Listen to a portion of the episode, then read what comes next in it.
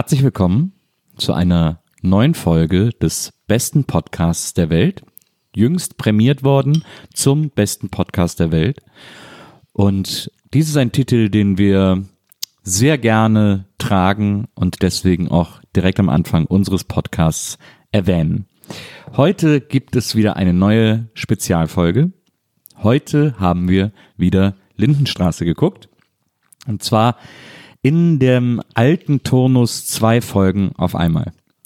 Diese Spezial-WIMAF-Folge nennt sich Meine Freundin hasst die Lindenstraße. Und wir sind gespannt, ob sie diesen Hass noch aufrecht halten kann. Denn sie sitzt mir gegenüber und sie ist wie immer der wichtigste Teil dieses Podcasts. Denn ohne sie wäre alles totale Kacke. Herzlich willkommen, Maria Lorenz. Hi. Hallo Maria. Endlich haben wir mal wieder zwei Folgen auf einmal geguckt, ne? Letztes Mal haben wir nur eine geguckt. Die Hälfte meiner Notizen sind hassentzündete. Großbuchstaben. Ja. Ich habe hier schon wieder so oft wollt ihr mich verarschen hier drin stehen. Diese beiden Folgen waren schon wieder so eine fucking Frechheit für alle Beteiligten. Ich habe dich angefleht nach einer Folge, ob wir bitte nicht nur eine gucken können. Ich habe, meine Augen haben gefragt, wie sehr liebst du mich wirklich, als du Play gedrückt hast für die zweite. Ich bin innerlich ein bisschen gestorben Ja. und ab jetzt wird der Rest unserer Beziehung mit einer gewissen Distanz passieren. Nur wenn du wieder arbeiten gehst. Dazu kommen wir aber später. Ich fand auch die, ich fand auch heute eine, also kleinen Spoiler kann ich schon mal geben. Ich fand eine Folge heute gut und eine Folge fand ich nicht so gut. Okay. Die erste Folge heißt Heimaterde. Folge 23. Featuring. Dreieinhalb Stunden vorlesen. Ich habe auf die Uhr geguckt. Eine Beichte in einem, äh, äh, äh, ähm, ich dachte erst in einer Kirche über Erde. Ich dachte, dass sie jetzt wirklich bei der Beichte sind, während sie in der Kirche Ja. ist. Aber es war Deutschlands erster Flashback. Weiterhin haben wir in dieser Folge gefeatured den Postillon d'amour. Fand ich auch gut, ja? kein D-Zug, einen sehr guten Stunt und vietnamesisches Frühstück. Das ist auch noch in der Folge alles. Mensch, da war die ja doch gar nicht so schlecht, wie ich, wie ich dachte. Aber siehst du, ich hätte gedacht, dass du die erste magst und die zweite nicht. Nee. Ähm, also die erste Folge, Heimaterde. Wir wissen ja alle noch vom letzten Mal, Heimaterde ist ja das große Business von Yoshi. Er verkauft Heimaterde für Menschen, die nicht in ihrer ursprünglichen Heimat, in der sie aufgewachsen sind, beerdigt werden können. Die hat er ja dann immer besorgt aus Potsdam und so weiter und so fort. Und dann musste er vor Gericht wegen gewerblichen Handels und keine Ahnung was, angeblich auch Betrug, weil ja die Erde zum Teil eben nicht von da kam. Wie Einmal, wie war. sich jetzt rausgestellt Einmal, ja, hat. Einmal. Also, kann das ja eigentlich, die Hauptklage muss ja eigentlich dieser Steuerbetrug Ja, ja, gewesen nee, sein. darum ging's auch Naja, nur. genau. Dass die Erde gar nicht von da ist, das ist ja, das war, glaube ich, gar nicht. Das war den echte, haben die auch direkt gesagt, das hat die gar nicht gekriegt. und das hat auch, ich glaube, auf die Idee ist auch dieser andere, dieser, ist Sigi auch gar nicht gekommen, glaube ich. Naja. Ihm ging's, glaube ich, nur um Gewerbesteuer. Auf jeden Fall sitzen, sitzen wir mit Yoshi und seiner Frau in der Küche. Ich weiß gar nicht, wie heißt sie? Ich überlege auch, wie sie heißt. Ich vergesse immer, wie sie heißt. Und jedenfalls, also es ist jetzt kurz nach diesem, ähm, äh, kurz nach dem Prozess. Ja. Ja, einen Tag später. Oder das ist jetzt Feiertag, Genau. wir sind immer donnerstags. Und ähm, Yoshi ist nicht gekränkt, er ist enttäuscht. Ja, aber er hat dann auch gesagt zu ihr, meine Ehre hast du zerschnitten. Ja. Und zwar, er hat dann nochmal nachgelegt, meine Ehre als seriöser Kaufmann. Und nochmal ganz kurze Erinnerung an uns alle. Er verkauft Erde. Und verkauft er nicht auch Honig? Honig verkauft er, glaube ich, auch, ne? ja, aber hier ging es vor allen Dingen um Erde. Wenn jetzt natürlich rauskommt, dass der Honig auch nicht von Bienen ist, sondern aus Avocado. es gibt Avocado-Honig, Leute, beruhigt euch wieder, ich weiß das. Okay. Aber gut finde ich auch, als, ähm, ich sag mal, Silbertablett für die Idee, dass er es uns jetzt dreieinhalb Stunden vorliest, was da genau passiert ist, äh, sagt er zu ihr irgendwie sowas, du weißt doch, was passiert ist. Sie sagt, ich war zu aufgeregt, um zuzuhören. Ja, das fand ich sehr gut, um uns irgendwie dazu zu bringen, ein, ein wirklich genialer Drehbuch. Twist-Trick, um uns dazu zu bringen, die Geschichte nochmal zu erzählen, obwohl die Protagonisten sie ja gerade erlebt haben. Deswegen fängt Yoshi an, die Anklage, die ihm vorgelesen wurde, ihr nochmal vorzulesen, weil sie eben zu aufgeregt war, um zuzuhören.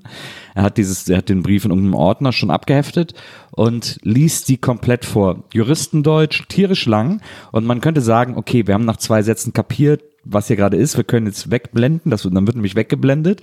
Aber es wird man lässt Yoshi fünf Minuten lang diese Anklage vorlesen. Dann wird übergeblendet. Dann haben wir eben, wie du gerade eben gesagt hast, Deutschlands ersten Flashback. Ja, ja, auch für mich. Also es war, es hat sich angefühlt wie Deutschlands erster Flashback. Ja. Also da waren, sind viele Sachen passiert. Ich habe mich an der Stelle übrigens auch noch gefragt, was genau hat sie denn gebeichtet? Weil das wir noch gar nicht wussten an der Stelle. Wir haben es ja nur vermutet, weil ich glaube, das war der Cliffhanger der letzten Folge. Ja. Naja. Und, ähm, und dann habe ich mich auch gefragt, ob sie sozusagen vor Gericht auch ihn damit überrascht hat. Ja. Es ist, dieser Flashback ist extrem bizarr gemacht, denn wir blenden also langsam rüber von diesem wirklich ewig langen Sermon aus diesem, aus diesem Juristendeutsch und dann sieht man erst ein Kreuz an der Wand, an einer Holzwand, dann zieht die Kamera auf, so ein bisschen, schwenkt so ein bisschen runter und, da Und weil steht sie sie am dann. Anfang gesagt haben, sie will heute noch in die Kirche zum Beichten. Ja, und dann, und da steht sie dann und wir hören dann auch jemandem im Off mit Hall irgendwie so sagen, ach, sie haben die, was haben sie denn mit der Erde gemacht oder irgendwie sowas. Und dann erzählt sie die Geschichte. Also es wirkt, es fühlt sich total nach Kirche an. Und irgendwann sagt sie, glaube ich, hohes Gericht oder irgendwie sowas, so dass uns klar ist, ach so, das soll vor Gericht sein. Ja. Aber sie steht halt wirklich, ihr, ihr Gesicht ist fast bildschirmfüllend und hinter ihr eine Holzwand. Also ich weiß nicht, da war anscheinend gerade irgendwie der, der Bühnenbauer im Urlaub oder so. Und wir, haben, wir müssen eine Gerichtsszene machen. Ja, wir haben gar kein Gericht. Was machen wir denn da? Ja, komm, stell dich hier in der Kantine vor die Holzwand, wir hängen ein Kreuz dran und dann, das wird, das wird schon als Gericht durchgehen. Und auch diese seltsame Oder, Stimme aus oder dem es Off. soll halt auch so eine Art Verwirrung der Zuschauer sein. Ist sie in der Kirche oder ist sie im Gericht? Und ist das nicht am Ende das Gleiche, Nils? Wahrscheinlich soll auch, soll ja auch dadurch, dass es es ist ja ihre Erinnerung, wahrscheinlich soll es deswegen auch so leicht dreamy wirken, weil sie sich gerade daran erinnert. Aber da haben wir uns halt auf der ganzen Welt geeinigt, dann einfach so ein bisschen Weichzeichen auf eine Szene zu machen, falls das so eine Erinnerung sein soll. Aber die Lindenstraße legt lieber Hall auf die Stimme des Richters. Aber es war halt der erste Flashback in Deutschland, Nils. Da Also wenn das, du, da- akkurat, wenn das eine akkurate Gerichtsszene gewesen sein soll, dann ist das der größte Gerichtssaal der Welt. Weil aber auch sehr weit Hall. weg von ihr. So ein, so ein Gericht wie in so 1984 oder so, wo der so zehn Meter hoch Ja, sitzt. ja, irgendwo da ganz oben. Ja. Eh auch. Also ich hätte noch stundenlang so ein super Close-Up von ihr haben können. Ja, das war, das war, also da muss man wirklich sagen, diese, diese Backstory, die da erzählt wurde, die geht ja dann auch noch weiter. Ja, und vor allen Dingen kommt dann ja raus, dass sie es nur ein einziges Mal die Erde ausgetauscht Ja. hat. Wo ich denke, alle in der Lindenstraße sind Lügner und oder Wichser. Warum beichtet sie denn jetzt diese eine Scheiße? Das hätte sie doch einfach für sich behalten Ja, was sagt ihr so auf der Seele gewandt? Sie hat gesagt, dass Yoshi deswegen Ärger kriegt. Und sie hat ja auch wirklich, es war ja wirklich ein Versehen. Sie hat ja auch wirklich erzählt, wie es dazu gekommen ist, weil sie nämlich die Heimaterde auf der Post abgeholt und dann irgendwo Ich habe hier nur noch in hat. Großbuchstaben stehen. Was ist das bitte mit der Erde? Können wir uns alle wieder beruhigen? Sie hat die irgendwo liegen gelassen, die jemand bestellt hat und dann hat sie, weil sie sich nicht mehr anders zu helfen wusste, dieses eine Mal Erde aus der Lindenstraße genommen und in das Glas gefüllt und der Person gegeben, die die Erde bestellt hat. Und sie hat gesagt, sie würde die 67 Mark 80 auch wieder zurückzahlen. also sie will richtig büßen dafür. Aber irgendwie will niemand, dass sie dafür büßt, weil das allen total egal ist. Das fand ich, das fand ich. Also ein bisschen, ein bisschen niedlich, aber man hätte das alles in einem Fünftel der Zeit erzählen können. Worum es jetzt aber eigentlich geht, ist, dass er äh, Gewerbesteuer nachzahlen muss. Genau. Weil er Gewerbesteuer hinterzogen hat. Genau. Also offensichtlich auch nicht mal Einkommensteuer. Gewerbesteuer ist auch nicht so viel übrigens. Ja, er hat ja auch gesagt, er hat irgendwann auch gesagt, unter 12.000 Mark im Nee, Jahr. dass oder er, so. bei, da, er hat 12.000 Mark im Jahr verdient. Ah, ja. Nicht mal für ein Auto hat's gereicht, hat er irgendwann mal gesagt. Hm. Aber einen Gebrauchtwagen wird man doch da schon. Ja, aber du musst ja auch noch Miete zahlen und leben. No, das stimmt. Und du brauchst ja mindestens 2000 Mark übrig. Naja, auf jeden Fall ist das, ist die, irgendwie ist das echt lame. Also es dauert so lange, es hat, man hat sich viel zu viel Zeit gelassen. Es ist so, man merkt so, dass die im Schnitt gesagt haben, komm, wir, wir lassen das noch ein bisschen länger stehen und so. Und das gibt sie überhaupt nicht her, die Story. Aber für Yoshi bedeutet das in dieser Folge, dass er auf, auf Revenge-Tour geht. Ja, aber bevor er das macht, klingelt's bei unseren beiden Spotty Spice Girls. Und da scheint es offensichtlich eine Vertragssache zu geben, dass sie in der Folge einmal dabei sein müssen. Weil bei ihnen klingelt jemand, der zu Blond Robert Smith will. Und sie sagen, nee, die wohnt da und da. Und dann geht der wieder und das war's dann auch. Ja, aber Und- interessant finde ich, dass Tanja trainiert auf einer Rudermaschine, auf so einer alten Rudermaschine, nicht so heute, wie wir die so aus House of Cards kennen, mit so einem Wassertank, sondern so diese klassische Rudermaschine, wo man einfach so Stangen vor und zurück ziehen muss.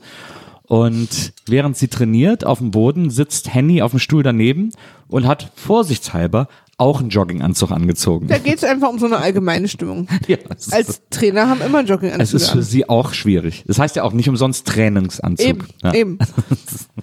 ähm, Tanja sieht beim Sport nie erschöpft aus. Ist mir immer aufgefallen. Also, aber Ich glaube, das ist bei Kindern oft so. Hm, klar. Ja.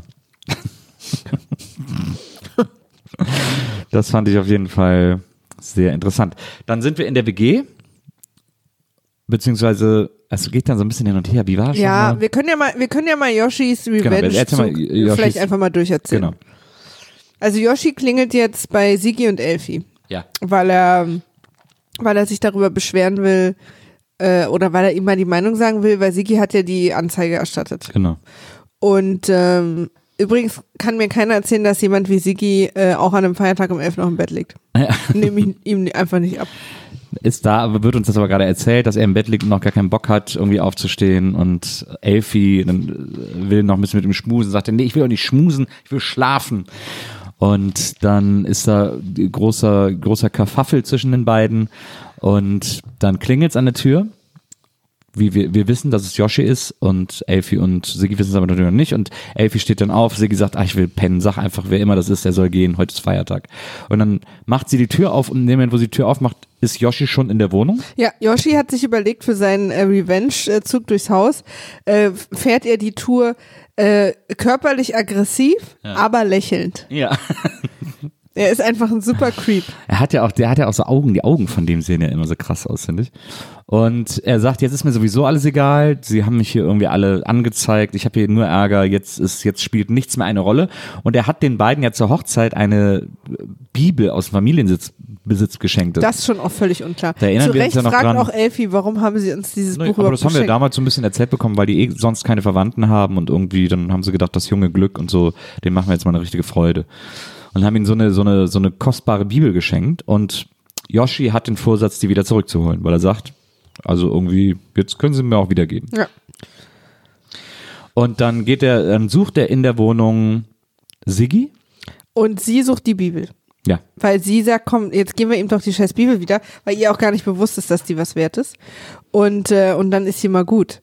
Und äh, Sigi flippt natürlich total aus, wird sofort aggressiv wie immer und liegt dann auch, also er liegt die ganze Zeit den, am Anfang auch noch im Bett Ja. und schmeißt ihn quasi wieder raus, aber Yoshi geht nicht, weil Yoshi will was loswerden. Ja. Und dann ist er, ist er die ganze Zeit, sagt er ihm ja, ob er sich nicht schämt und ob er nicht an seiner eigenen Boshaftigkeit erstickt.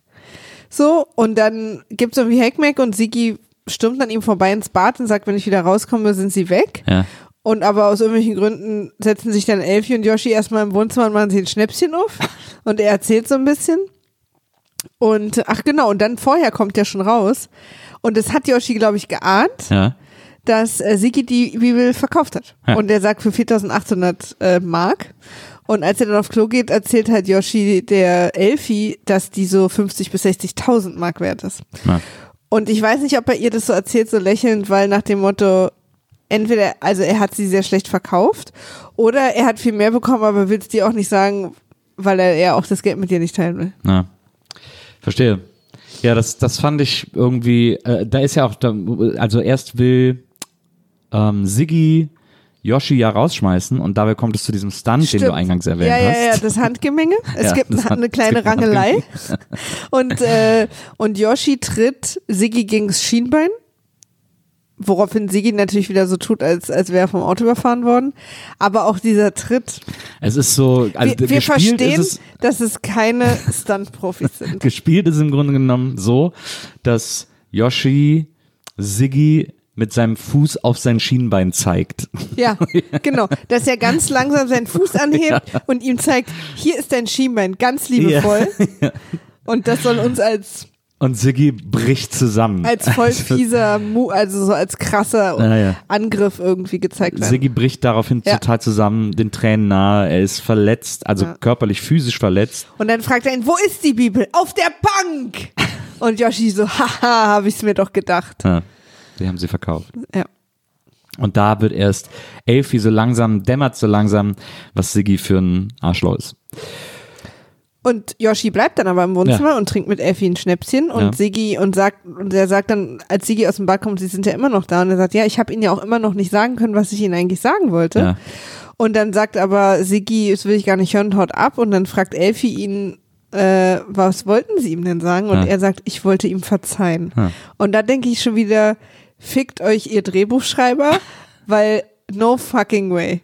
Warum denn nicht? Ich hatte das Gefühl, dass Yoshi da, der war auf einer ganz speziellen Mission unterwegs. Ja, aber er hat ihn doch nur beleidigt im Schlafzimmer und er hat ihn auch die ganze Zeit so, hat er auch so gelacht. Und da denkst du doch, auf keinen Fall lasse ich mich jetzt dieser, da ist am, auf keinen Fall am Ende und ach so, ich wollte ihn verzeihen. Aber Siggi hat ja auch Schuld und da bricht er sich keinen Zacken aus der Krone, wenn er den Mann einmal in Ruhe so, sagen ja. lässt, was Dass er sagen Sigi will. noch der viel größere Wichser hier in dem Szenario ist, ohne Frage. Ja. Aber nichts hat darauf hingespielt, dass Yoshi ihm am Ende Er sagen wollte, ja. dass er ihm verzeiht. Klar, er hat ihn ein bisschen gekitzelt, weil er es ihm dann in Ruhe sagen wollte. Aber da er ja, aber also, gemerkt hat, ich dass Siggi verstehe halt, da. also jetzt aus, aus äh, Siggis Arschlochperspektive verstehe ich, dass er dann gegangen ist. Yoshi ist dann später in der Folge noch bei Klings, sitzt mit beiden beim Essen oder zumindest der äh, Egon Kling, der isst gerade und Else Kling hat gerade irgendwie das Essen serviert und Da fällt mir gerade noch ein, kann, kann ich ganz kurz Ja. nochmal zurück in die Ja. Wohnung von Sigi und Elfi? Ja. Gerade nur vor allen Dingen mit der allerersten Anfangsszene, wo er zu Frau Kling geht, ja, Yoshi auch. Ja. Ich dachte, er ist jetzt so auf einer Mission, lächelnd diese ganzen Beziehungen zu zerbrechen. naja. Weißt du, weil er ja, weil er ja so total krass ähm, Zweifel gesät hat in Elfi, was, was Sigi angeht. Übrigens nochmal fette Props, dass das jetzt erst passiert mit jemandem von außen, weil natürlich Sigi sich immer einwandfrei Elfi gegenüber verhalten hat. Das stimmt. Und als Yoshi sich dann auch so lächelnd an den Armbrutstisch mit den beiden setzt, dachte ich, okay, jetzt macht er das hier auch. Na. Aber er hat ein Geschenk für Else Kling. Er sagt irgendwie so, ja, das war ja nicht so nett von ihr. Und Else Kling ist die ganze Zeit nur auf Anti, Anti, Anti. Was wollen Sie, was wollen Sie hier? Verschwinden Sie. Ich rede nicht mit ihnen, wir essen gerade. Genau. Egon sagt immer so, jetzt hör doch mal auf, Else, lass ihn doch mal was sagen. Und Der hat auch gar keinen, also. ja, der ist einfach, das ist einfach eine Schicksalsgemeinschaft, diese Ja. Ehe. Da kann der einfach nicht mehr raus. Und Else ist aber die ganze Zeit, nein, ich will nichts von ihnen hören, sie sind ein Betrüger, deswegen waren sie auch vor Gericht und so.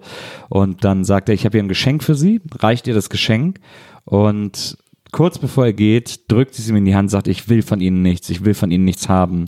Nehmen Sie ihr Geschenk wieder mit, ich will das nicht. Und das Geschenk bleibt auch für den Rest der Folge eingepackt. Ja, wir erfahren auch nie, was es damit er auf sich packt es hat. nachher einfach irgendwo in, in, in, eine eine, Kiste. Ja, in eine Holzkiste. Ja. Weiß nicht, ob er da ein paar Geschenke drin liegen hat, wenn es mal eng wird oder so, ob das seine Geschenkekiste ist. Aber ich fand auch so lustig, dass Else Kling auch so richtig Panik hatte vor dem Geschenk. Total. Ja, total. Ja, weil die ja auch weiß, dass sie Scheiße gebaut hat. Deswegen, Ja, ja, klar, die äh, äh, gebissene Hunde bellen. genau. Sagt man das so? Ja. Ist bei mir immer etwas unklar. Im Otto-Buch hieß das, Hunde, die beim Bellen beißen, sollte man zusammenscheißen. Ja. Oh, haben wir beide was abbekommen. Ja, na, und dann geht Yoshi wieder nach Hause und sagt im Prinzip, ich konnte gar nicht mit denen streiten, als ich sie da gesehen habe. Und dann sagt Yoshis Frau, gibt ihm seinen Edelweiß wieder, das er ihr gegeben hat vor dem Prozess, weil er gesagt hat, pass darauf auf. Und sie gibt es ihm wieder und sagt, ich will dir das so lange wiedergeben, bis du mich wieder lieb hast. Und dann sagt Yoshi, ach, guck mal, so wie du jetzt guckst, so hast du auch geguckt, als wir vor 49 Jahren geheiratet haben. Ja. Hab ich gedacht, haben die mit Ende 40 geheiratet, oder? Ja. Die sind beide schon so alt. Ja, das fand ich jetzt auch gar nicht so lang. Ja, eben. da habe ich mich etwas gewundert. Aber ja, das war, das war so die Situation mit Yoshi und seinem und seiner Heimaterde.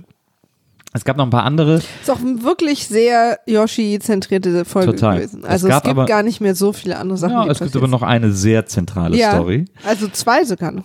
Ja, aber eine super wichtige. Aber zwei sogar noch. aber eine super wichtige. Und zwar, Weiß nicht, ob das jetzt die ist mit meinem Lieblingszitat oder nicht. nee, der Zitat muss natürlich die sein zwischen Gabi und Phil Segers. Nee. Also ist deine Lieblings die mit Gung und Beate. Ja, aber nicht die, also ja, Also es ist erstmal Gung und Beate Story, die können wir ja schneller erzählen. genau. Beate will, äh, Ist, hat, ist in Love. genau, die hat sturmfrei, ist in Love und sagt Gabi, du ist der Gung schon wach? Und Gabi, weil sie treffen sich irgendwie zufällig an der Tür und Gabi sagt, nee, ja, wenn er wach ist, kannst du ihm sagen, er soll rüberkommen. Ich habe uns nämlich vietnamesisches Frühstück gemacht. Auch schon sehr gut. Ja, Stellt sich raus, dass, es, dass Vietnamesen, zumindest in Gabis Universum, im Beates Universum. im Beates Universum nur Tee trinken zum Frühstück. Und zwar auf dem Boden sitzend. Ich glaube, Reis hatte sie auch dabei. Ja, und irgendwie. sie hatte auch ein Räucherstäbchen. Ja, so asiatische Musik.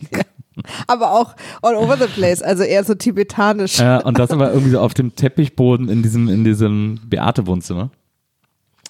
Und sie will irgendwie so, dass er rüberkommt und so. Und später sehen wir, da telefoniert Gabi dann mit Beate. Gabi ruft Beate an Genau. und wie wir dann rausfinden, im Auftrag von Gung, um sie ein bisschen anzulügen. Genau.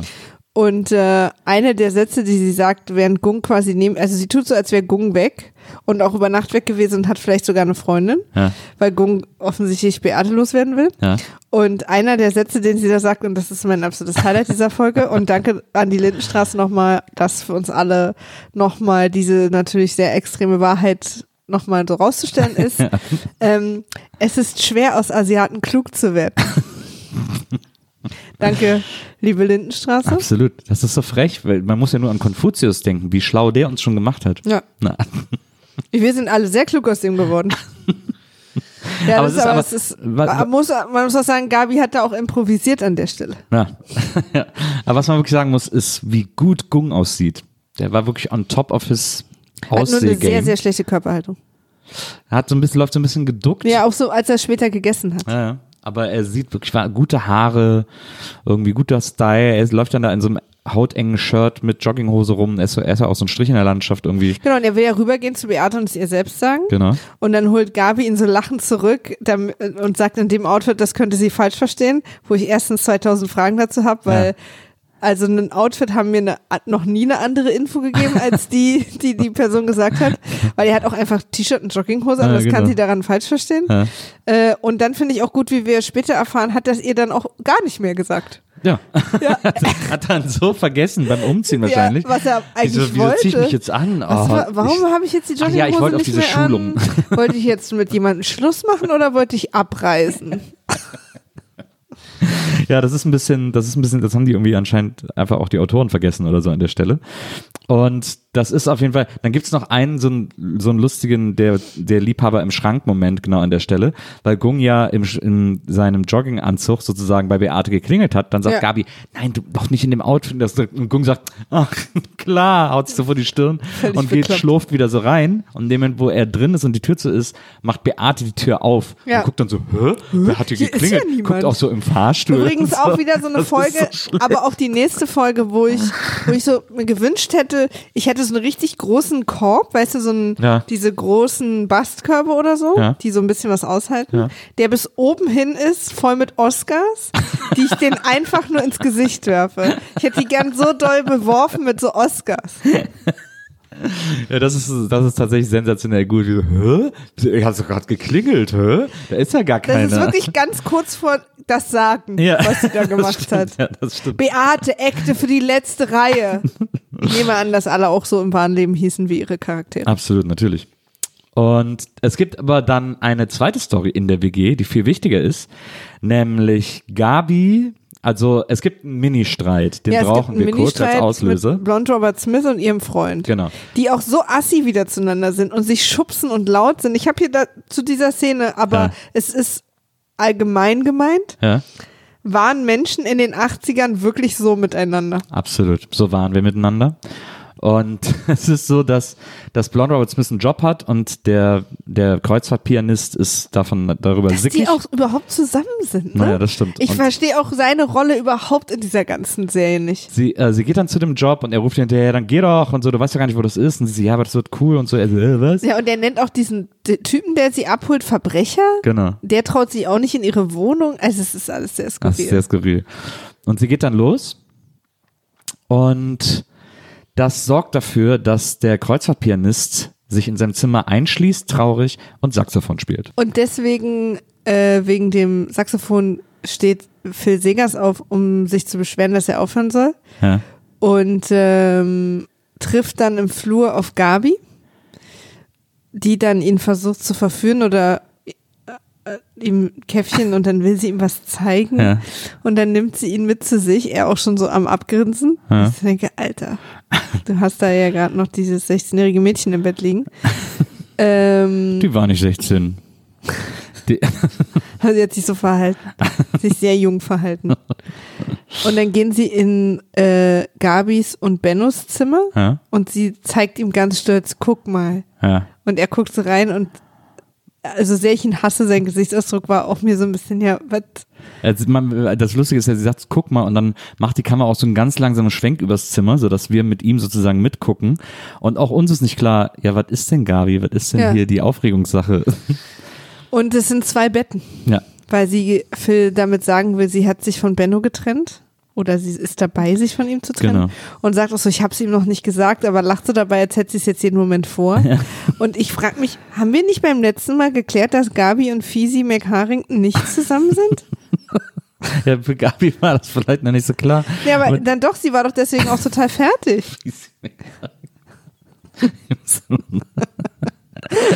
ja, aber sie will das halt nicht so richtig wahrhaben. Sie glaubt ja trotzdem noch, dass es irgendwie, und auch da, Phil signalisiert ihr das ja so ein bisschen. Er ist ja so, Und zwar signalisiert er das mit seinem Penis in ihr drin. nö, aber er gibt ja auch so ein Küsschen und so. Ja, und ja, er so, lacht ja auch mm, und sie haben ja dann mm. noch Sex, aber sie, ähm, Also nur kurz, um das, um das klarzustellen. Sie zeigt ihm, dass sie- da zwei Betten sind und sagt ihm dann, ich, hier, ich bin dir treu. Ich bin Ja, dir körperlich stimmt. treu. Das ich sagt bin sie jetzt dir zu ihm. treu, du Narr. Genau. Oder irgendwie sowas. Genau, Ich denke, Alter, ey, ihr, ihr müsst alle verbrennen.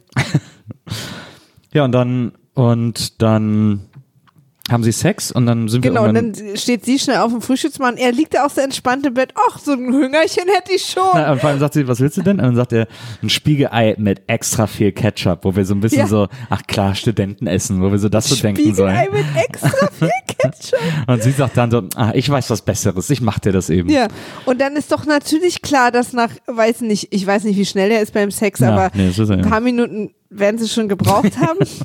und es liegt noch dieses andere nackte Mädchen in seinem Zimmer, dass die irgendwann rauskommen könnte, weil ich meine, er ist halt wirklich so selbstbewusst, dass er denkt, weil er zu ihr gesagt hat, bleib mal hier liegen, dass sie dann wirklich sich für den Rest des Tages nicht bewegt und in irgendeinen Eimer in seinem Zimmer pinkelt oder so. Und sie kommt dann nicht nur raus, Ja. sondern sie kommt noch das Gesteigerte raus. Ja. Sie kommt einfach nur im Schlüpfer raus, Ja. weil das eine ganz normale So, ja, so, WG-Reaktion so ist. ist das, wenn man in einer fremden WG aufwacht und irgendwie halt auf Toilette muss, dann geht man im Schlüpfer raus und fragt, wo ist denn hier die Toilette? Ich bin mal in einer fremden WG aufgewacht Ja.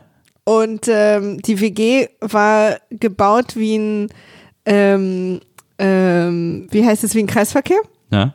Und ich habe nicht wieder zurückgefunden. Ich habe in das Zimmer nicht mehr gefunden. Du bist heute noch da, oder? Ja, ich bin da jetzt noch. das war sehr gruselig. Ja. Und ich bin dann zweimal an einer Küche vorbeigekommen, wo fremde Menschen saßen und Ja. einer hat mich dann netterweise. Das ist lieb. Ja. Ich bin auch schon in vielen WGs aufgewacht. Ich überlege die ganze Zeit, ob ich dann da auch irgendwie einfach, einfach in, in Unterhose rumgelaufen bin. ja, ja, bei Männern ist es ja schon auch noch mal ein bisschen was anderes. Aber ich habe da bestimmt nicht meine Brüste auf Toilette geschickt.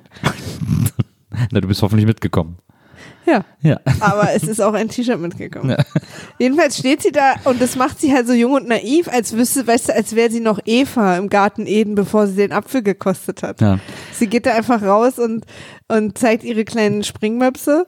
Und, äh, und äh, äh, Fiese McHarrington sagt dann natürlich das einzig Richtige. Das ist eine Bekannte von mir, sie hat ihre letzte U-Bahn nicht bekommen. ja. Und der sagt dann, und dieser Bekannte steht dann Gabi vor und sagt, das ist meine Wirtin Gabi. ja, das ist Karin. Und Karin will ja nur auf Toilette. Ja. Hat viel richtig gemacht in dieser Situation von Mhm. Phil Segers. Und ich meine, sind wir mal ehrlich, wir wissen alle, wie äh, schlecht das U-Bahn-System in München ist. Ja, sehr. Das ist, da fährt um 18 Uhr die letzte U-Bahn. Absolut. Und offensichtlich hat dann auch schon das letzte Oberbekleidungsgeschäft geschlossen gehabt. Und dann kann sie halt nur im Schlüpfer ist ja auch Feiertag. agieren. Naja, ist ja, Feiertag. Ja, oh, noch schlimmer, Ja. noch schlimmer. Da kann es schon passieren. Und Gabi ist natürlich wie vor den Kopf gestoßen und um das sozusagen, Für uns alle eine Riesenüberraschung, wie Harry, wie sie McHarrington sich hier verhält. um dieses Gefühl weiterzugeben, stößt sie Phil Segers vor den Kopf und zwar mit der Hand ins Gesicht. Ja, sie gibt ihm eine richtig schön schallernde Backpfeife. Woraufhin er sofort brüllt, Ja, also er ist, ach so, ja, sag. bist du wahnsinnig oder was? Ja, absolut. Und dabei hat er bis hierhin alles absolut richtig Ja, gemacht. Also Also, eine, diese Reaktion kam komplett aus dem Nichts. Ja, ich weiß auch nicht, was mit Gabi da los ist. Nee, Also, also, da muss Gabi auch ein bisschen an sich arbeiten. Ne?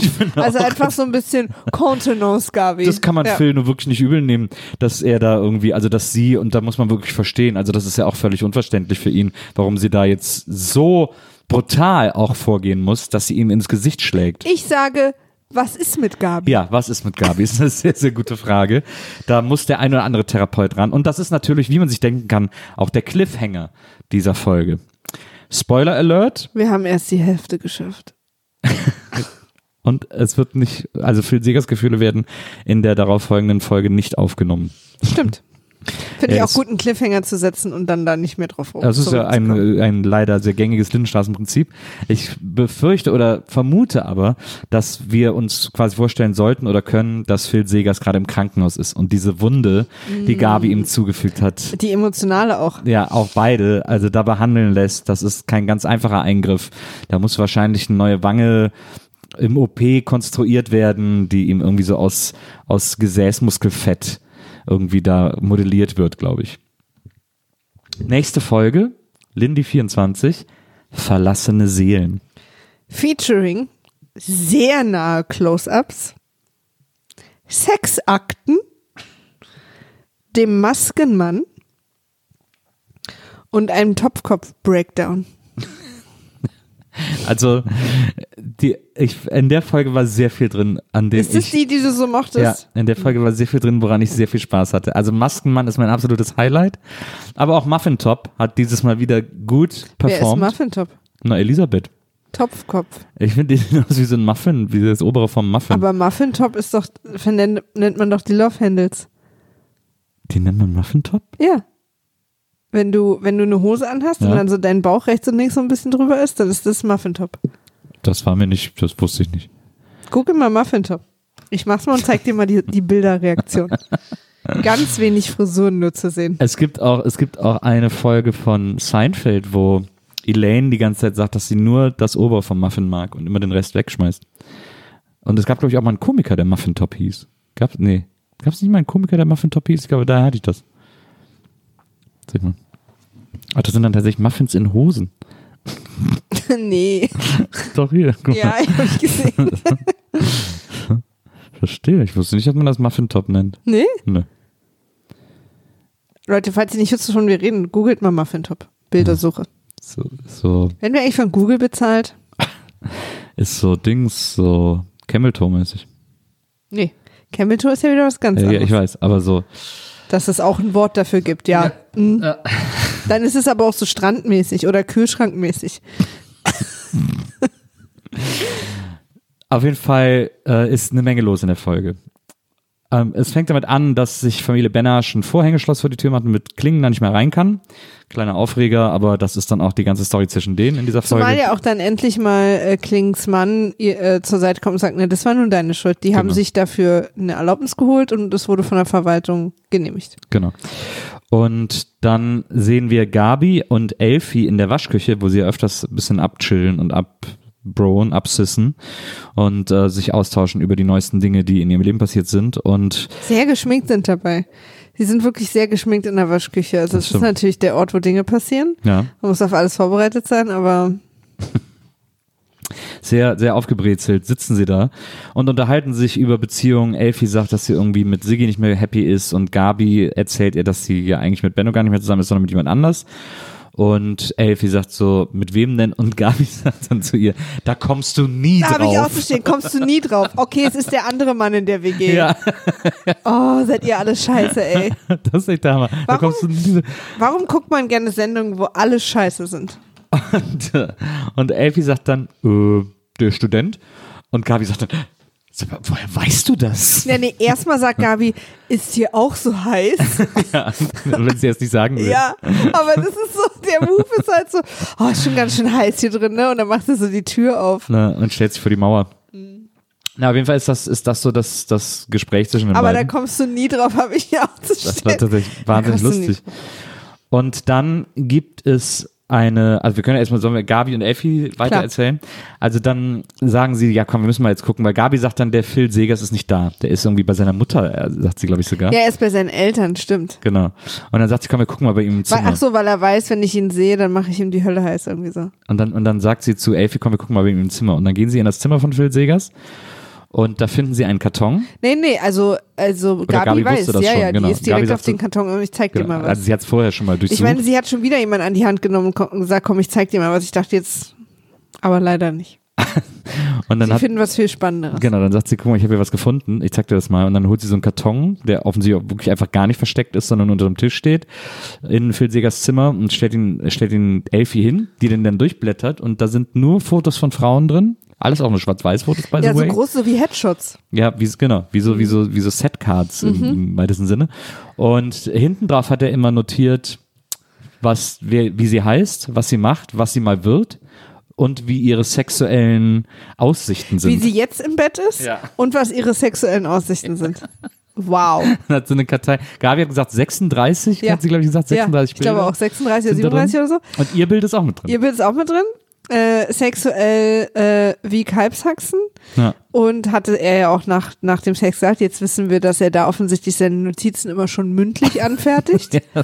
Und dass er ehrlich ist, Ja. erfahren wir da jetzt auch. Und ähm, dass sie nicht besonders vielversprechend ist. Ja, weil da ist gar keine sexuelle Aussichten Nee. bei ihr vermerkt. Wohingegen eine andere, eine andere liest Elfie vor, die ist, glaube ich, wild im Schmutzig? Bett, schmutzig Schmutzig. und hat Was bei der Lindenstraße aber tatsächlich bedeuten könnte, dass sie sich nicht wäscht. aber sie und dann aber sa- hat er bei ihr nicht sogar auch geschrieben, dass sie ihre äh, bei den sexuellen Aussichten, dass sie ihr sexuelles Potenzial voll erschöpft oder irgendwie so Ja, keine oder voll Ahnung. auslebt oder irgendwie sowas war da. Also wir merken Dass sie eins hat. Ach, keine Ahnung. Naja, aber irgendwie so, dass das irgendwie, es geht um diese Aussichten. Aber wir merken auf jeden Fall, Phil Segers ist ein richtiger Stecher. Na, oder Phil Segers ist einfach Wissenschaftler. Ja. Er macht hier, äh, das ist eine Marfo ja. und äh, er versucht einfach. FIFO. Ja. Und er versucht einfach einen, äh, einen westdeutschen Durchschnitt irgendwie darzustellen, abzubilden. Ja. Und äh, dann da auch raus natürlich wichtige Erkenntnisse zu ziehen, die dann dem ganzen Land dienen jetzt. Klar, er ist ja Student und da studiert man ja immer. Und das tut er offensichtlich mit einer sehr großen Akribie. Und das schockt die beiden Frauen natürlich. Und dann sagen sie, Es ist aber auch krass. Vor allen Dingen, es ist wirklich der Nachttisch neben seinem Bett, Phil. Na, Du das stimmt. willst erwischt werden. Na, das stimmt. Und sie beschließen dann auf jeden Fall, dass sie es ihm zeigen. Ja? Ja, sie sagt noch irgendwie so, ne? ja, komm, den. Nee, nee, nee, sie nicht. Also ja, das, genau. Also, ich dachte, dass sie ihm den Karton zeigen. Also nee, nee, Nee, nee, sondern dass, genau, sie, dass dass, sie ihn- ihn jetzt hochnehmen. Ja, ja, genau. Und da sagt Gabi so, ja, ja, irgendwie so, das habe ich eh vor. Ich habe da schon eine Idee oder irgendwie sowas, sagt sie da. Das ist aber, glaube ich, dann noch die Story für diese Folge, wenn mich nicht alles Ja, täuscht. ich habe da auch nichts mehr. Genau. Jetzt geht's ja zu Topfkopf. Jetzt geht's zu, jetzt geht's zu Topfkopf und Elisabeth? Elisabeth Elisabeth. Flöter. Hammer Story in dieser Folge. Elisabeth ist, Ich weiß auch nie, ob der Arzt witzig ist oder nicht. ja, Der ist eine Mischung aus so witzig und manchmal auch dann sympathisch. Also weil am Anfang hatte ich auch das Gefühl, wie er so lächelt, als sie im Büro steht, dass er sich freut, dass er sie sieht. ja. Aber er ist dann ja auch sofort gemein zu ihr. Deswegen. Ja, es ist eine seltsame Dynamik zwischen beiden. Kommen die wieder diese, zusammen? Diese verletzte Liebe, weiß ich gar nicht. Ich glaube nicht, aber ich kann es nicht ausschließen. Hm. Diese verletzte Liebe, verletzter Stolz, sie geht hin, um sich ein Rezept zu holen, aber eigentlich merkt man, sie will nur seine Aufmerksamkeit, weil sie im Flur auch vorher von der Kling gehört hat, dass die Nolte jetzt immer bei ihm Klavier spielt. nee, aber, seine Sprechstundenhilfe ist. ja, seine neue Sprechstundenhilfe ist und in der Mittagspause in der Klavier spielt. Mittagspause Klavier Aber spielt. sie sagt immer die alte Nolte, deswegen denke ich immer, es ist die Mutter, aber es ist eigentlich die junge. Ja. Also äh, Bertha Ja. Nolte. Nicht Lydia. Und die ist jetzt die Sprechstundenhilfe von, von Dressler und das macht Elisabeth wahnsinnig eifersüchtig und sie geht hin, wahrscheinlich auch, weil sie ein bisschen gucken will, ob die jetzt gerade da ist und so. Und weil, weil Frau Kling auch erzählt hat, also unterstellt hat, dass sie Sex haben in der Mittagspause. Und dann kommt sie an, dann läuft auch Klaviermusik und dann ist Ludwig hinter ihr, sagt, na, neugierig. Und dann geht so ein komischer Streit zwischen den los und sie sagt, ja, ich will einfach ein Rezept haben. Und er sagt, ja, komm doch zur Sprechstunde. Und dann sagt sie, aber ich brauche das, mach das. Ja, und er sagt dann auch, du hast das viel zu schnell aufgebraucht, du kriegst jetzt kein neues Rezept. Genau, isst du die mit dem Löffel, fragt er sie. ja, ja, Beruhigungstabletten Ja, übrigens. ja. Die, glaube ich, sie im Moment tatsächlich mit dem Löffel essen sollte. Ja, das stimmt. Und dann auf jeden Fall untersucht er sie noch. Und während dieser Untersuchung ist natürlich, das ist natürlich ein komplett passive-aggressive Dialog, Mhm. um den es da geht. Aber man merkt so trotzdem, sie ist eigentlich da, weil sie noch irgendwie in ihn verliebt ist, oder? Ja, sie sagt dann ja auch, ich bin irgendwie so dumm und habe noch Hoffnung oder irgendwie sowas. Ja. Und er ist am Anfang ja auch nett zu ihr, aber sie ist so super weinerlich und so, so melodramatisch. Also ich, keine Ahnung. Es ist auch so komisch, weil er sagt während der Untersuchung zu ihr, ach so, du siehst jetzt die ganze Zeit, ja gut, dann Ja, er siezen hat wir sie uns. am Anfang aber am geduzt, Anfang genau. hat er sie, aber auch ganz am Anfang, als sie in die Praxis kommt, hat er sie auch gesiezt. Ah, ja. Also es ist so diese Siezt-Dudes-Sache bei denen, ist so ein bisschen, Da ist, glaube ich, da ist, glaube English. ich, ja, ich glaube, da ist auch die Continuity-Abteilung von, von der Lindenstraße vielleicht einfach kurz weggenickert. Und zwar kurz vor Folge 1. Auf jeden Fall gibt's dann diesen, diesen, diesen Untersuchungszimmer-Dialog und er sagt dann irgendwie so, ja, du weißt ja, wo die Tür ist, hier hast du ein Rezept und jetzt Wiedersehen und nächstes Mal komm bitte wirklich zur Sprechstunde. Und, und nebenher erfahren wir auch, dass sie, dass sie ihn ja verklagt hat wegen unterlassener Hilfestellung Mhm. und dass das auch noch läuft und dass sein Anwalt jetzt in der nächsten Runde gewonnen hat und so. Wo ich auch so dachte, weil gleichzeitig vermittelt sie uns ja, dass sie offensichtlich noch Hoffnung hatte in die beiden oder so. Ja, Ähm, deswegen, was ist denn ihre Strategie denn? ja. Nicht so richtig klar, aber das gibt's, glaube ich, manchmal. Weil er ja manchmal auch so nett zu ihr ist. Ja.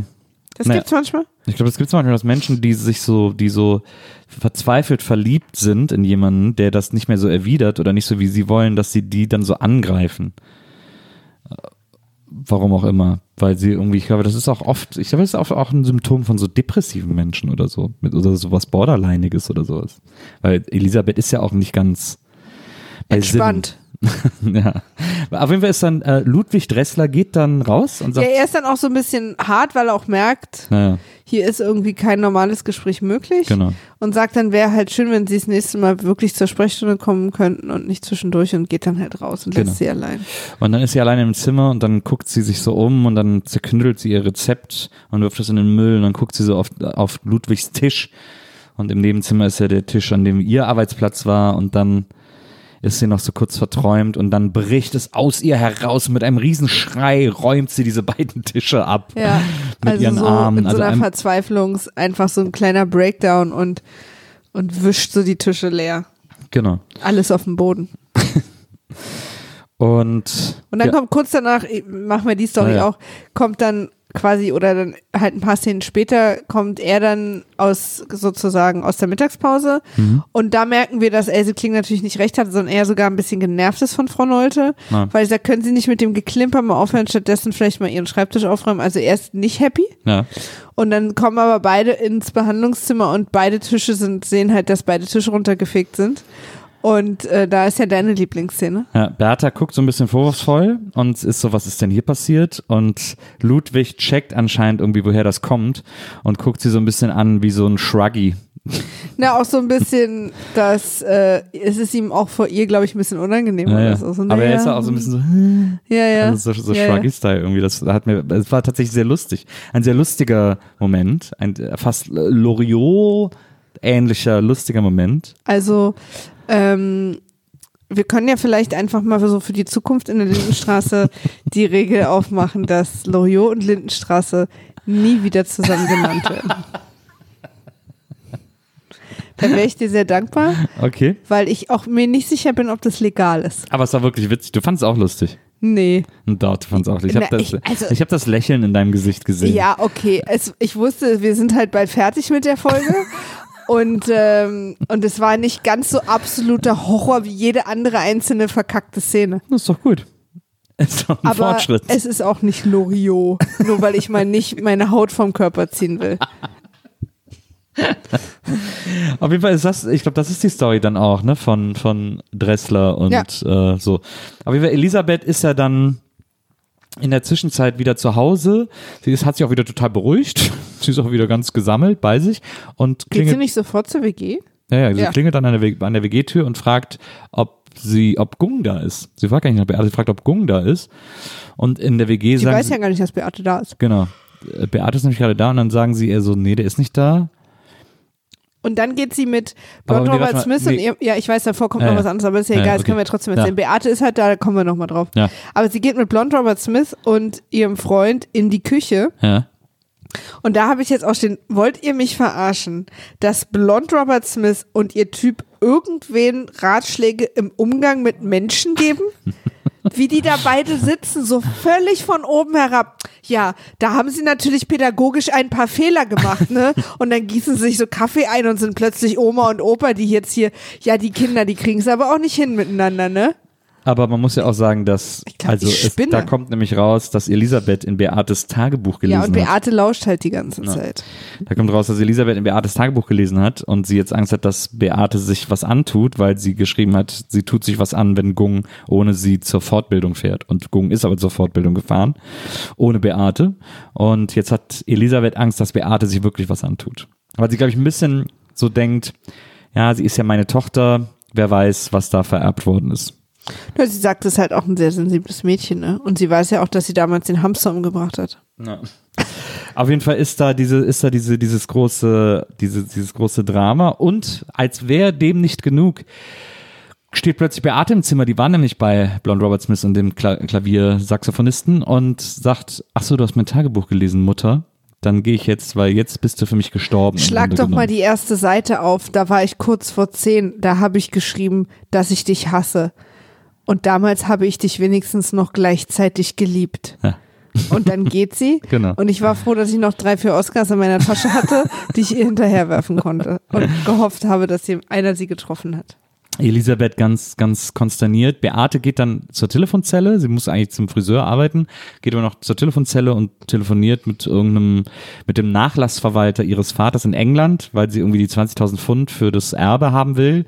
Und er sagt ihr, nee, sie sind ja erst 16, da brauchen wir eine, brauchen wir eine Unterschrift vom Erziehungsberechtigten. Und dann sagt sie, Oder sie brauchten die Erlaubnis von einem Erziehungsberechtigten und hat angefangen, weil sie dachte, das funktioniert, wenn Ja. sie sagt, ich habe vor fünf Minuten mit Ja. meiner Mutter gesprochen. Für sie ist es okay. So funktioniert die Erlaubnis eines Beziehungsberechtigten. aber ich fand es irgendwie trotzdem ganz gut, weil 16-Jährige Bist du denken eigentlich so. beziehungsberechtigt? Ja, ich glaube, 16-Jährige denken so. Ja, das, das ist irgendwie stimmt. schon Aber das gar fand ich so sehr lustig. Ja, und dann sagen die, sie brauchen was Schriftliches und dann ist auch nicht sicher, ob sie es kriegen und dann so, äh, okay. Weil sie wahrscheinlich einfach gedacht hat, sie könnte jetzt damit dann endlich irgendwie sich von ihrer Mutter lossagen. Und dann geht sie in den Friseursalon und da kriegt sie von der Friseurin, die da ja noch nicht Pavarotti heißt, ich weiß gar nicht, wie sie da hieß, einen totalen Einlauf. Und da finde ich übrigens auch wirklich, da verstehe ich die Chefin. Also, weil Ja. sie kommt immer zu spät. Ja. Wirklich immer. Und jetzt hätte sie gerade nicht zu spät kommen müssen. Na, Und, und blökt sie dann auch noch so doof an. Ich verstehe total, wie sie sich verhält. und das ist lustig, weil die Chefin macht dir dann einen Einlauf, verpasst Beate so einen Einlauf, der du kommst immer zu spät und sagst immer sorry, das reicht mir aber nicht und so. Und verpasst dir einen Einlauf und Ich habe mich doch entschuldigt. Genau. Und während dieser ganzen Szene, weil sie das, also der, da sind ja auch Kunden im Friseursalon, deswegen nimmt die, die Friseurin Beate beiseite so ein bisschen und sagt, das sagt ihr das so ein bisschen in so einem ruhigeren Ton, damit da nicht jeder mithören kann. Und währenddessen läuft die ganze Zeit so happy Fahrstuhlmusik. Das ist sehr, sehr lustig. Weil die ganze Zeit, Sie- Und, und es macht halt vor allen Dingen überhaupt keinen Sinn, weil sonst läuft wirklich in jeder Kaffeeeingießszene so Serienmördermusik. ja. Ich Ja, meine, und, halt- und wir wissen ja, dass, die, dass das nicht die Originalmusik ist. Aber hier ist es ja die Musik, die im Friseursalon lief, sozusagen. Ach so, okay. Sollte quasi die Situation, also nicht die, Ja, diese Musik ist immer all over the place. Es war quasi nicht Score, sondern, sondern Umgebungsgeräusch. Und das fand ich sehr lustig. Das hat mir gut gefallen. Dieser, dieser Kontrast. Und dann, um die Story abzuschließen, sind wir abends äh, im Wohnzimmer von Beate und Topfkopf, Mhm. wo ich auch immer so lustig finde, wenn Leute sich so krass verstritten haben, dass sie sich dann so ins selbe Wohnzimmer setzen. Ja. Äh, und man merkt, dass äh, Elisabeth Flöter Ja. jemand ist, die aus, aus so einer Generation, da gibt's ja so Leute, die Sachen so lange verdrängen und sich schönreden können und immer wieder dieses heile Welt spielen, obwohl in ihnen und um sie herum schon alles zerbrochen ist. Ja. Das ist ja auch so ein typisches Motiv Total. aus so Filmen und so. Und dann macht sie doch mal mit dem hübschesten Geschirr noch mal eine Suppe und schneidet Brot auf und gießt allen Wein ein und so. Ja. Und macht da so auf und lacht dabei auch so, dass man wirklich denkt, okay, wow, falling down. Ja. Das ist echt so krass. Und dann, und dann lacht die auch zwischendurch einmal so laut los. Die ist einfach völlig irre geworden. Ha, das, Das, stimmt. ist sehr, sehr unangenehm. Und dann finde ich auch, dass Beate als einzige Person in dieser ganzen Folge, die mal einen klaren Moment hatte, zu ihr sagt, jetzt reiß dich doch mal zusammen. Wir erfahren da sehr viel von Elisabeth, zum Beispiel, dass Carsten jetzt Narkoseschwester werden soll. Und sie, äh, Und, er, und sie nicht weiß, ob man ihn dann Bruder nennen muss. Ja, und sie, sie hat auch mit Gung telefoniert. Elisabeth hat mit Gung telefoniert. Sie hat rausgefunden, Stimmt. wo er ist. Und sie, aber sie sagt es in einem Tonfall und die Musik ist auch so, als wäre das jetzt eine versöhnliche Szene, die jetzt Ja. gleich kommt. Sie sagt nämlich, ich habe Gung gefunden, er ist in Künzelsau. Du kannst ihn anrufen unter der Nummer 07106338. Das ist die Nummer in Künzelsau. Ja. Stimmt, ich habe auch seine Nummer, hat sie dann auch gleich auswendig gelernt, wie, Genau. wie jeder, ich sag mal, geistig total klare Mensch es für so ein Gespräch machen würde. Und dann sagt sie, er hat gesagt, es geht ihm gut und du sollst ihm bitte nicht schreiben, er würde die Briefe ungelesen wieder zurückgehen ja. lassen. Und das sagt sie mit so einem Lächeln, Ja. als wäre aus Als wär irgendwelchen, Trost. als wäre das auch, als wäre es eine gute Nachricht, die dank ihres Anrufs, stell dir mal vor, das wüsstest du jetzt Ja. nicht. Das ist echt so eine Szene, wo ich mich gefragt habe, ob die Leute, die das filmen und beleuchten und die Musik machen, kein Deutsch verstehen und einfach nicht verstanden haben, was hier gerade passiert ist. Beate bleibt total unemotional währenddessen und reagiert so gar nicht und dann Aber sagt man sieht sie schon an, dass Ja, ja. ist, ne? Und dann sagt Elisabeth unter anderem auch noch, ja gut, ich weiß, Tagebuch lesen ist nicht sehr christlich. Ja, ja. Und dann so, ich bekenne mich schuldig. Ja.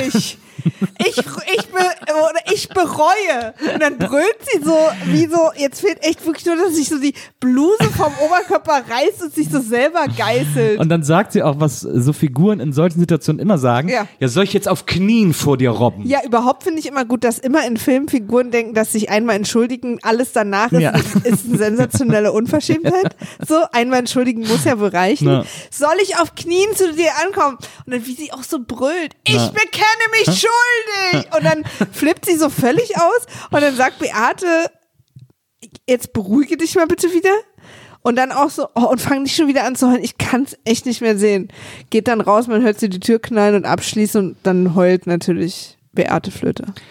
Kommen wir zu meiner Lieblingsfolge in dieser, äh, Lieblingsszene in dieser Folge, die extrem sehenswert ist, von der ich hoffe, dass sie vielleicht eines Tages mal jemand rausschneidet und nur diesen Part auf YouTube stellt oder so, weil das müsste eigentlich mal jeder gesehen haben. Das ist doch wirklich, bestimmt. Das ist wirklich unglaublich. Ich guck mal. Es gibt eine Szene in dieser, in dieser Folge, die spielt in der WG und zwar im Zimmer von Blonde Robert Smith, die jetzt übrigens Green Robert Smith ist. Sie kommt nämlich dann rein, hat gerade die Haare grün gefärbt. Und im Zimmer ist gerade Name ist Namen jetzt. im Zimmer ist gerade ihr Pianosaxophon-Freund mit Beate auf dem Bett. Und Green Robert Smith ist so, was ist denn hier los? Und er sagt, ja, ich muss sie trösten, Beate ist traurig wegen Gung. Und dann sagt Green Robert Smith, ich hab hier was, Leute, das muss ich euch zeigen. Und dann legt sie, Tag, Chris. Das ist ja nett. Sei nicht albern. Beate hat Kummer. Und du spielst Dr. Brinkmann. Wie lieb von dir. Ich wollte in der Mittagspause mal schnell zu Gung. Aber der ist ja schon weg. Und Wolf war da. Und, und dann. Gung ist bereits abgereist und hat sich nicht einmal bei Beate verabschiedet. Und da sie mit ihrer Mutter über solche Sachen nicht... Ihr hört übrigens schon, dass Ja, hier das auch ist- das Stimmen-Oscars verliehen werden. Jetzt kommt die Überraschung von, Und zieh mir pro Minute eine Mark ab.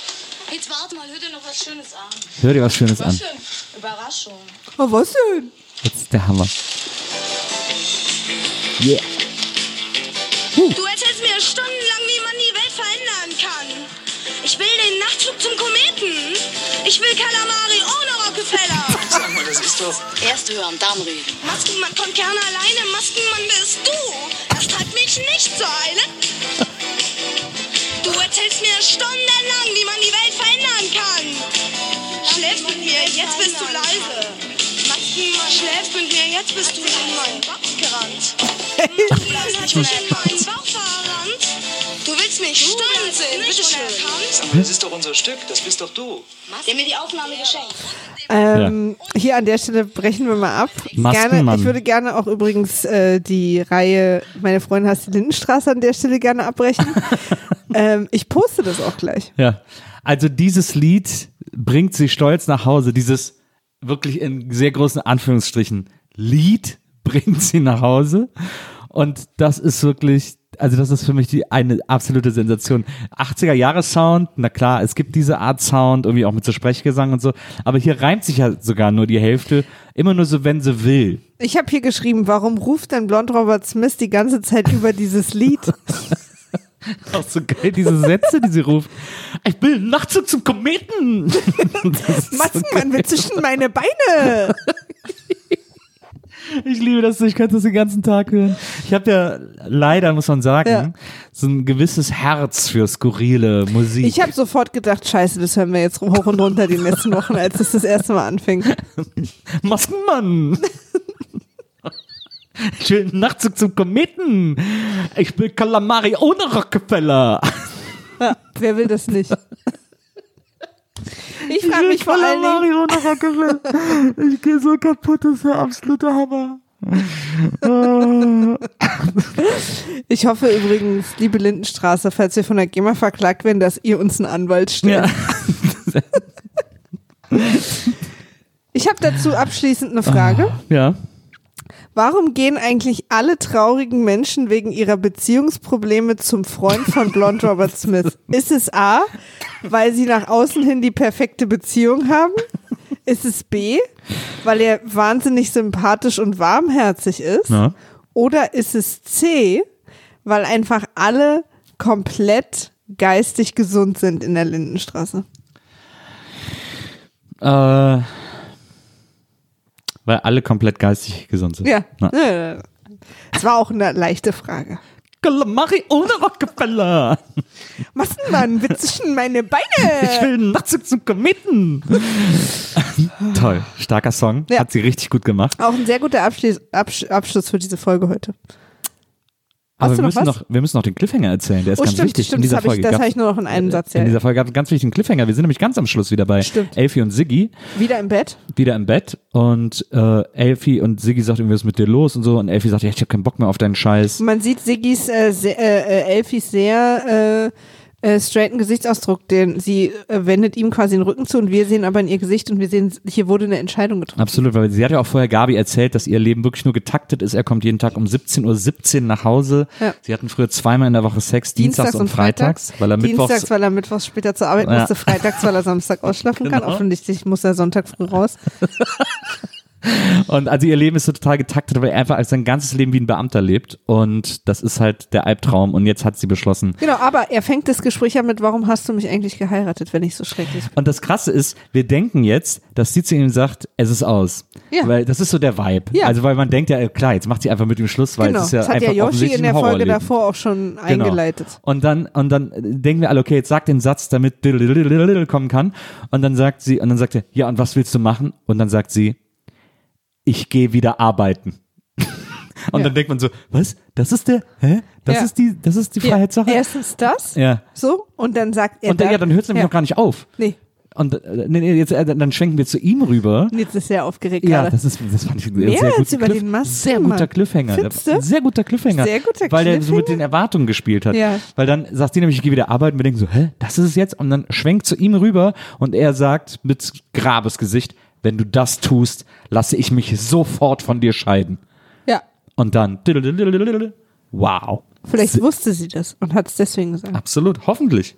Sehr guter Mir Cliffhanger. ist dabei auch nochmal aufgefallen, was für ein merkwürdiges Gesicht er hat. Ja.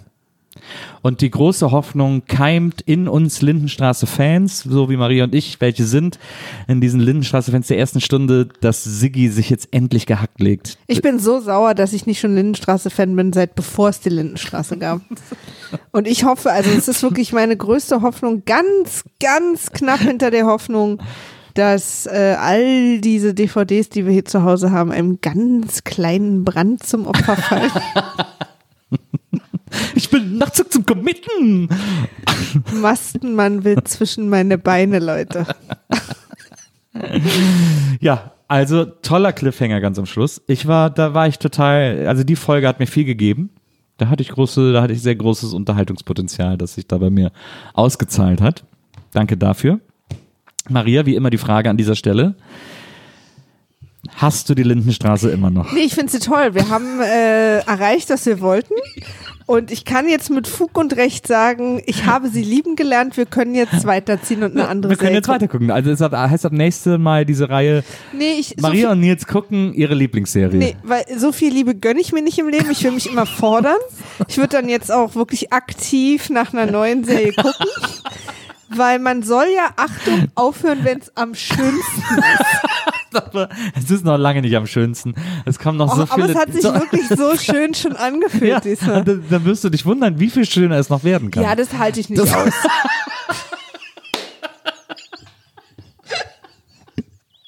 das schaffst du. Ich, kann das glaube nicht. an Nils, ich kann das nicht. Zu viel Schönheit, zu viel Schönheit zerbricht auch Sachen in Ja, mir. aber du bist doch mit mir zusammen.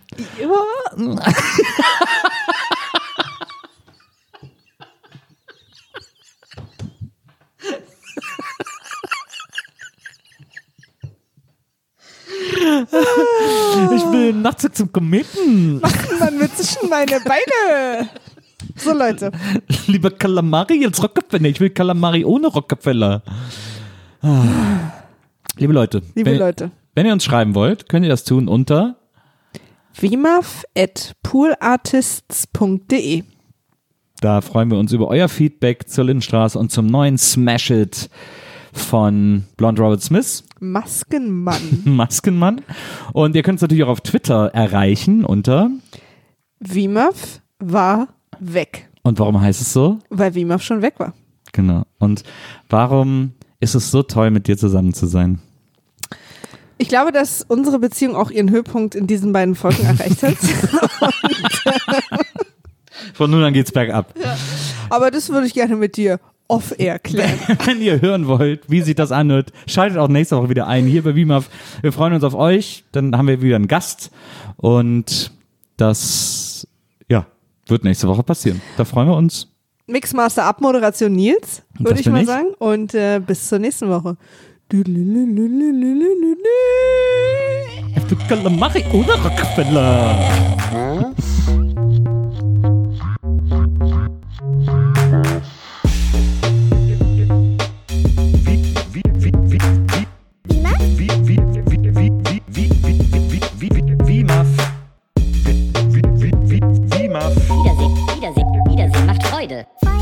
Wie, wie, wie, Maf. Wiedersehen, Wiedersehen, Wiedersehen macht Freude. Wie Maf? Wiedersehen, Wiedersehen, Wiedersehen macht Freude. Wiedersehen, Wiedersehen, Wiedersehen macht Freude. Wie Maf? Wie, wie,